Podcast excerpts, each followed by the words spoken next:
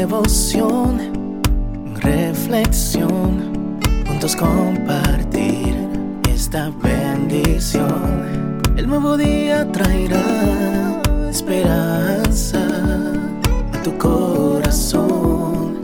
Qué bendición. Darwin Rodríguez, el podcast. Meditaciones matinales para adultos. Plenitud en Cristo. Escrita por el pastor Alejandro Bullón. Mi gozo. Estas cosas os he hablado, para que mi gozo esté en vosotros y vuestro gozo sea cumplido. Juan 15, 11. El tránsito es intenso en el puente más agitado de Minneapolis. Es una tarde triste a pesar del verano.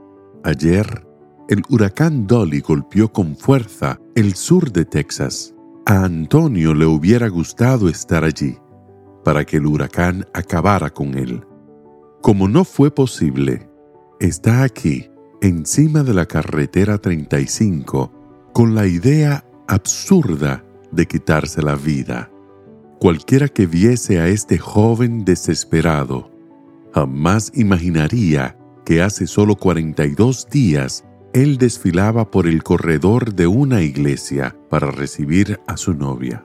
Como son las cosas, no se completaron dos meses y Antonio cree que no vale la pena seguir viviendo. Durante la luna de miel pensó que era el hombre más feliz. Su esposa era un regalo divino. Cuando sonreía, se le formaban dos hoyuelos en el rostro. Parecían dos entradas hacia un mundo de felicidad.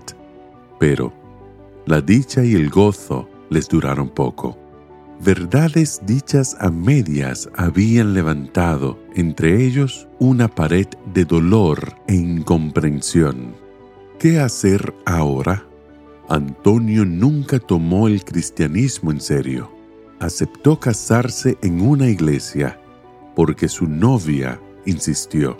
Para él no había mucha diferencia.